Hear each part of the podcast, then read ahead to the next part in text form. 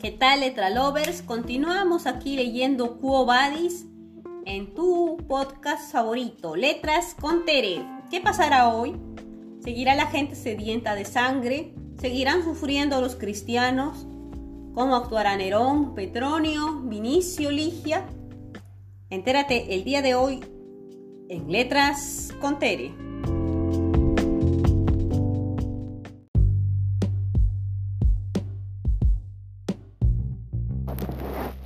Después de celebrados los espectáculos en los jardines de César, las cárceles habían quedado casi vacías. Los soldados continuaban, continuaban dando caza a los secuaces de la superstición oriental, pero la persecución no proporcionaba el número de prisioneros suficiente para las próximas representaciones.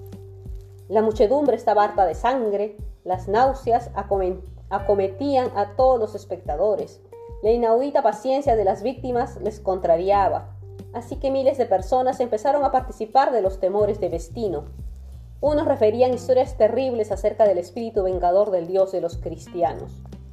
La fiebre que de las cárceles se había propagado a la ciudad aumentaba el temor del pueblo. Todos pensaban en nuevos sacrificios para aplacar al Dios desconocido. A pesar de los esfuerzos del prefecto y sus secuaces, seguía ganando terreno la convicción de que Roma había sido incendiada por orden de César y que los cristianos sufrían sin ser culpables.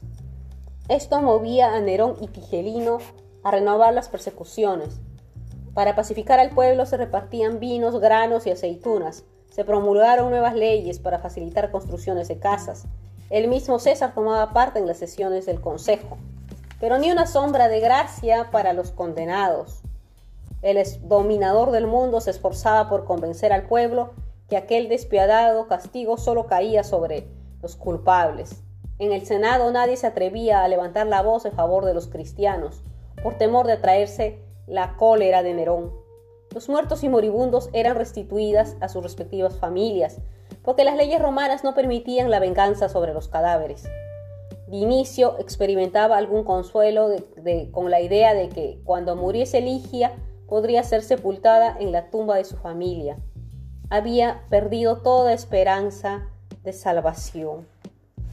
Ligia tampoco deseaba nada ni esperaba nada fuera de la vida celestial. Para ella la muerte solo significaba la liberación de los horribles muros de la cárcel, de las manos de Nerón y Tigelino. Anhelaba que llegase la hora de la muerte como una prometida suspira por su boda. Aquel torrente de fe arrastraba también a Ursus. No podía conformarse con la idea de que Ligia había de morir, pero cada día era como si la muerte fuera la suerte común e inevitable de los cristianos. Ursus no se atrevía a pedir a Cristo que privase a Ligia de tal felicidad. En su ingenuidad pensaba que correspondía a la hija del rey de los ligios una parte grandísima de aquella dicha celestial. Verdad que había oído que ante Dios todos eran iguales, pero en el fondo de su alma estaba persuadida que, persuadido de que la hija de un rey debía ser preferida a la de un esclavo cualquiera. Aún así esperaba que Cristo le permitiese continuar sirviéndola. Su único secreto consistía en el deseo de morir sobre una cruz como el divino Cordero, pero esto le parecía tanta felicidad que no se atrevía a esperarla.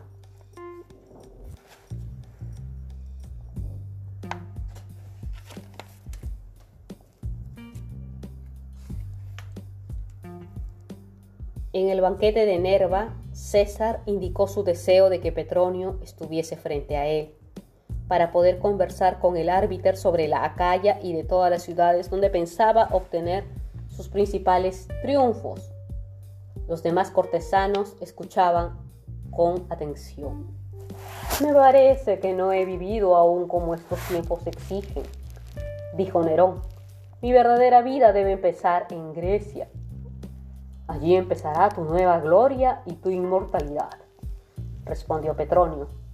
Espero que esto sea verdad y que yo no tenga que excitar la envidia de Apolo.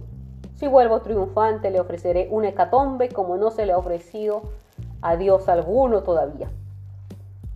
La nave está en Nápoles lista para zarpar, dijo César.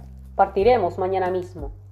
Petronio se levantó y mirando al, al emperador fijamente dijo, Permíteme, oh divino, solemnizar una fiesta de Himeneo, a la que te invito antes que a todos los demás.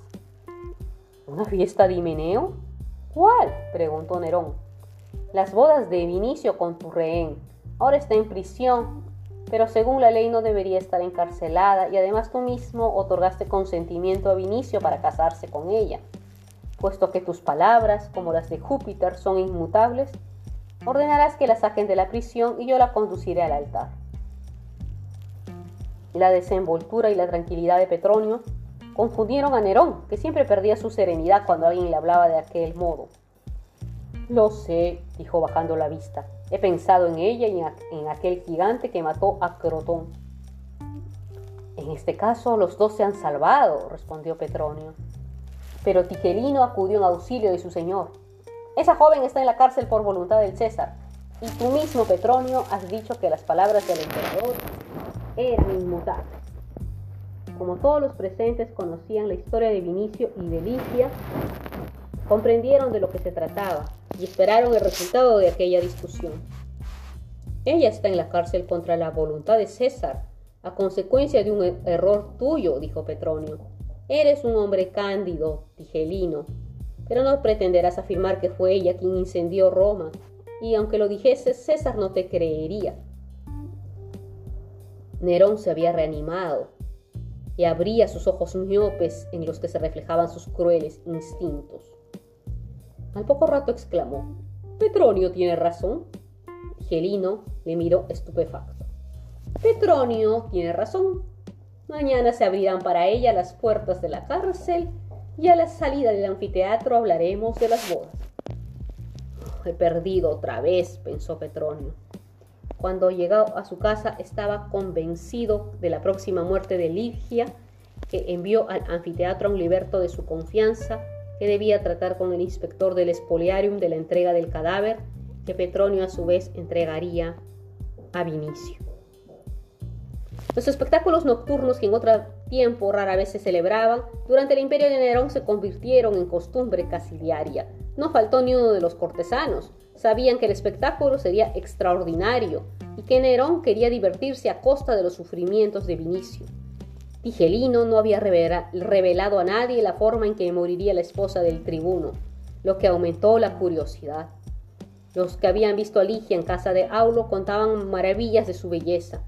Muchos dudaban de si realmente verían a Ligia en la arena, porque las respuestas de César a Petronio y a Nerva habían sido un tanto ambiguas esto les hacía creer que Ligia sería entregada por el mismo Nerón a Vinicio.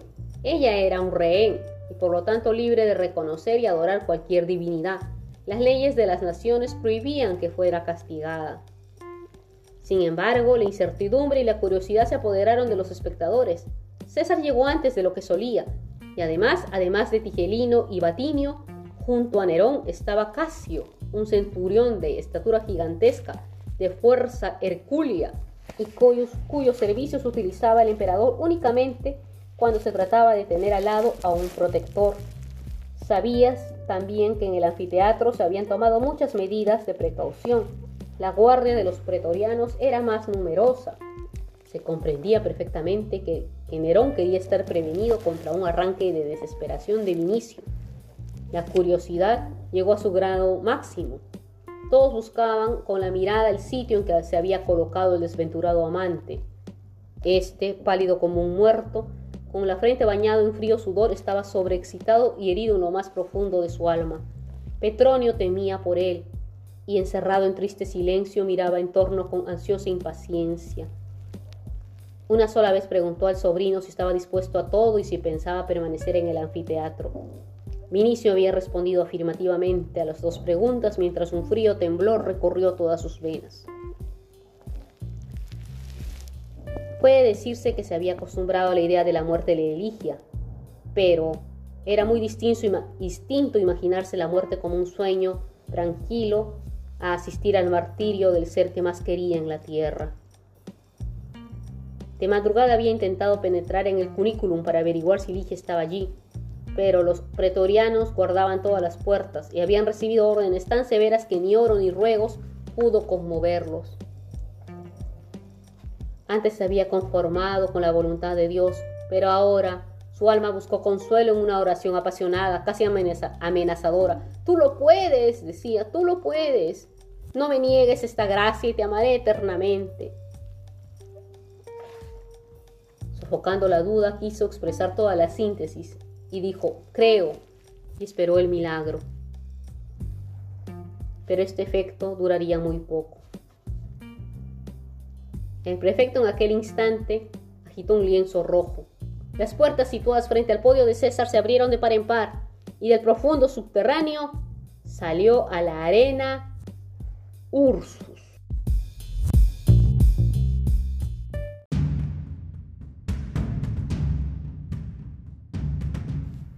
El gigante cerró los ojos, deslumbrado por el resplandor de las luces, y se puso a mirar en torno para reconocer el lugar en el que se hallaba. Todos los augustanos y la mayor parte de los concurrentes sabían que era él quien había ahogado a Crotón. Entre los espectadores se produjo un murmullo general. Nunca habían visto un gigante como Ursus. Casio, el guardia particular de César, parecía un enano al lado de Ligio. Nerón, los senadores, las vestales, los cortesanos miraban extáticos sus miembros fuertes como troncos de árboles, su pecho largo y potente, sus hercúleos brazos. El murmullo, seguía aumentando. ¿Dónde está el país que produce esos, esos gigantes? Eligio parecía un coloso de piedra más que una criatura humana. Sus ojos azules ingenuos miraban a los espectadores, a Nerón, a la verja de hierro. Al entrar en la arena, su corazón pensó que había de morir sobre una cruz, pero no viendo la cruz, creyó que no era digno de tal gracia. Se propuso morir tranquila y mansamente. Quiso antes elevar una plegaria. Esto desagradó, desagradó a los espectadores. Reconocían que si el gigante Eligio no se defendía, el espectáculo no tendría atractivo alguno. Empezaron a oírse siseos y voces, pero cesó el estrépito muy pronto. De improviso se oyeron los sonidos de la trompa. Se abrió un cancel y entre los gritos de los confectores salió a la arena un gigantesco bisonte de Germania, llevando sobre la cabeza el cuerpo desnudo de una mujer. Ligia, Ligia, exclamó Vinicio. Con los cabellos erizados se volvió gritando, ¡Oh Cristo, un milagro! Ni se dio cuenta Vinicio que Petronio le cubrió el rostro con la toga. Creyó que la muerte y el dolor lo habían privado de la luz. El silencio era solemne. Los augustanos de pie contemplaban este espectáculo nuevo para sus ojos. Cuando Eligio, resignado y dispuesto a morir, descubrió a su reina, saltó como movido por un resorte y se lanzó sobre su enemigo. ¡Mira! dijo Petronio quitando su toga de la cabeza de Vinicio. Nadie se atrevía a respirar. En medio de aquel silencio podía haberse oído volar una mosca. Eligio tenía cogida la fiera por los cuernos. Los pies se le habían hundido hasta el tobillo en la arena. La espalda le formaba casi un arco tendido. Su cabeza desaparecía oculta entre los hombros. Sus músculos, agrandados por el esfuerzo, parecía que iban a reventarle la piel pero el bisonte estaba sujeto por su mano de hierro. No moviéndose ni el hombre ni el animal, los espectadores se figuraban tener ante sí, pintada o esculpida en mármol, alguna hazaña de Hércules o de Teseo. Pero aquella quietud aparente era la lucha terrible de dos fuerzas. Las patas de la bestia se hundían en el suelo como los pies de su enemigo, su cuerpo oscuro y peloso se contraía con brutal esfuerzo. ¿Cuál de los dos cedería antes? ¿Cuál que caería primero? Era la cuestión que a todos preocupaba y que para todos significaba más que su propia suerte, más que Roma.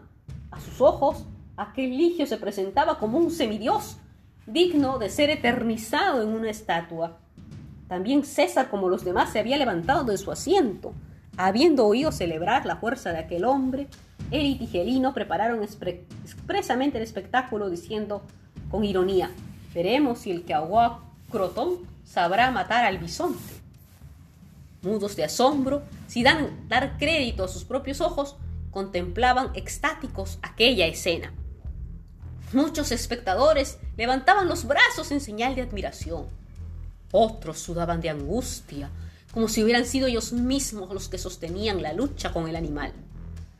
El único ruido que podía percibirse era el producido por el centelleo y estallido de las antorchas.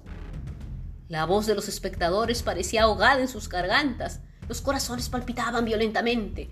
Se les figuraba que aquel espectáculo había empezado muchas horas antes y que el hombre y la bestia habían echado hondas raíces en la tierra. Un solo rugido que resonó en la arena arrancó a todos los pechos un débil grito, pero enseguida volvió todo al primitivo silencio. Los concurrentes creían que estaban soñando cuando vieron la monstruosa cabeza del gigantesco animal torciéndose bajo la férrea mano del bárbaro. El rostro, los hombros y los brazos del ligio habían enrojecido como el fuego y su espalda se arqueaba cada vez más. Demostrábase claramente que en aquellos momentos desplegaba toda su fuerza sobrehumana, que no tardaría mucho en agotarse. Se percibían cada vez más sordos y débiles los rugidos del animal, confundidos con la respiración afanosa del gigante. La cabeza del cuadrúpedo se iba torciendo más y más, mientras de su boca colgaba la lengua cubierta de espuma. Al cabo de un rato, los espectadores oyeron un ruido de huesos triturados y por último, la bestia cayó en tierra con la nuca destrozada. En un segundo Eligio deshizo las ligaduras que sujetaban el cuerpo de la Virgen a los cuernos del bisonte y la cogió entre sus brazos. Su respiración era fatigosa, su rostro estaba pálido, sus cabellos, hombros y brazos bañados en sudor. Permaneció un instante inmóvil, como petrificado, y luego alzó los ojos mirando a los espectadores. El anfiteatro se transformó en un mar tempestuoso. Temblaban los muros, sacudidos por el ruido y la gritería de aquella multitud enorme. Desde que empezaron los espectáculos jamás se había producido agitación semejante. Los gritos implorando gracia se convertían en aullidos. El gigante se había hecho simpático a los romanos, admiradores de la fuerza física. Ursus era la personalidad entonces más elevada e importante de Roma. Eligio comprendió que la multitud quería su vida y su libertad, pero él no pensaba en sí mismo acercándose al podio de César y mostrándole la joven desmayada entre sus brazos, alzó la mirada suplicante, como diciéndole, Ten piedad de ella, salva a la Virgen, yo lo hice todo por su amor. Los concurrentes lo comprendieron. La Virgen desmayada, graciosa y pequeña, comparada con el gigantesco ligio, despertaba sentimientos de piedad. Su cuerpo ligero, blanco como el alabastro, el desvanecimiento, el horroroso peligro de que las había salvado el gigante y su belleza conmovieron profundamente todos los corazones. Ursus parecía un padre que impetraba gracia en favor de su hija la piedad se apoderó de a todos aquellos corazones que, hastiados de tanta sangre, tanta muerte y martirios, levantaban su voz entre sollozos en defensa de las víctimas. Vinicio saltaba precipitadamente y acercándose a Ligia, cubrió su desnudez con la toga. Después desgarrándose la túnica y enseñando las cicatrices de las heridas que había recibido en la guerra de Armenia, extendió los brazos hacia los espectadores. El entusiasmo de los romanos en aquellos momentos no reconoció límites. Todos gritaban, no solo se interesaban por el gigante, sino también por el guerrero, por la Virgen y por el amor de los dos. César veía millares y millares de brazos amenazadores y miradas centellantes dirigidos hacia él. Nerón no decidía. Seguramente no abrigaba repulsión alguna contra Vinicio y la muerte de Ligia no le reportaba ventaja pero le hubiera sido grato ver su cuerpo destrozado por los cuernos del bisonte o por las garras de otros animales. Su cruel fantasía encontraba placer en la contemplación de aquellas sangrientas escenas. ¿Y ahora el pueblo quería privarle de semejante diversión? La cólera contrajo su semblante. El amor propio le prohibía acceder, pero su innata cobardía no le permitía oponerse a los deseos de la muchedumbre. Miró a su alrededor con la esperanza de ver por lo menos entre los augustanos algún dedo pulgar inclinado, mas por el contrario Petronio con la mano en alto miraba a Nerón con aire de desafío. Vestino supersticioso daba la señal de gracia, lo mismo Esebino, Nerva, Tulio Senecio, Ostorio Escápula, Antistio y Pesón, Beto y Cristino, Poncio Teresino, Minucio Termio y Venerable Tracia. En señal de desprecio, Nerón dejó caer la esmeralda. Tigelino, a quien más que nada interesada contrariar a Petronio, se volvió hacia Nerón y le dijo, no cedas, oh divino, tenemos a los pretorianos. Nerón dirigió una mirada hacia el sitio en que se hallaba el desdeñoso Subrio Fablio, que hasta aquel momento se le había mostrado suyo en cuerpo y alma, y que en aquella noche mandaba a los pretorianos. Ante Nerón se produjo una escena inesperada. Por las mejillas del respetable tribuno corrían lágrimas, y su mano estaba levantada en señal de perdón. Nuevo tumulto estalló en el anfiteatro, enobarbo, madricida, incendiario. Nerón tuvo miedo. En el circo los romanos eran dueños absolutos. En otros tiempos Calígula se habría atrevido a ponerse a la voluntad del pueblo, pero no logró más que rebeliones y derramamiento de sangre. La situación de Nerón era muy distinta. Ya como cantor y comediante había alcanzado el favor del público y necesitaba granjearse del Senado y de los patricios después del incendio comprendía que la ulterior resistencia sería peligrosa. Una revolución iniciada en el circo se hubiera extendido por toda la ciudad. Miró nuevamente a Subrio Fabio, al centurión, a los soldados. Y dio la señal de gracia. Un aplauso estruendoso pareció sacudir el circo hasta en sus cimientos. El pueblo había vencido. La vida de los condenados le pertenecía. Ursus y Ligia se hallaban del la protección del pueblo. Ay de César si se hubiese atrevido a perseguir otra vez a los protegidos del pueblo romano.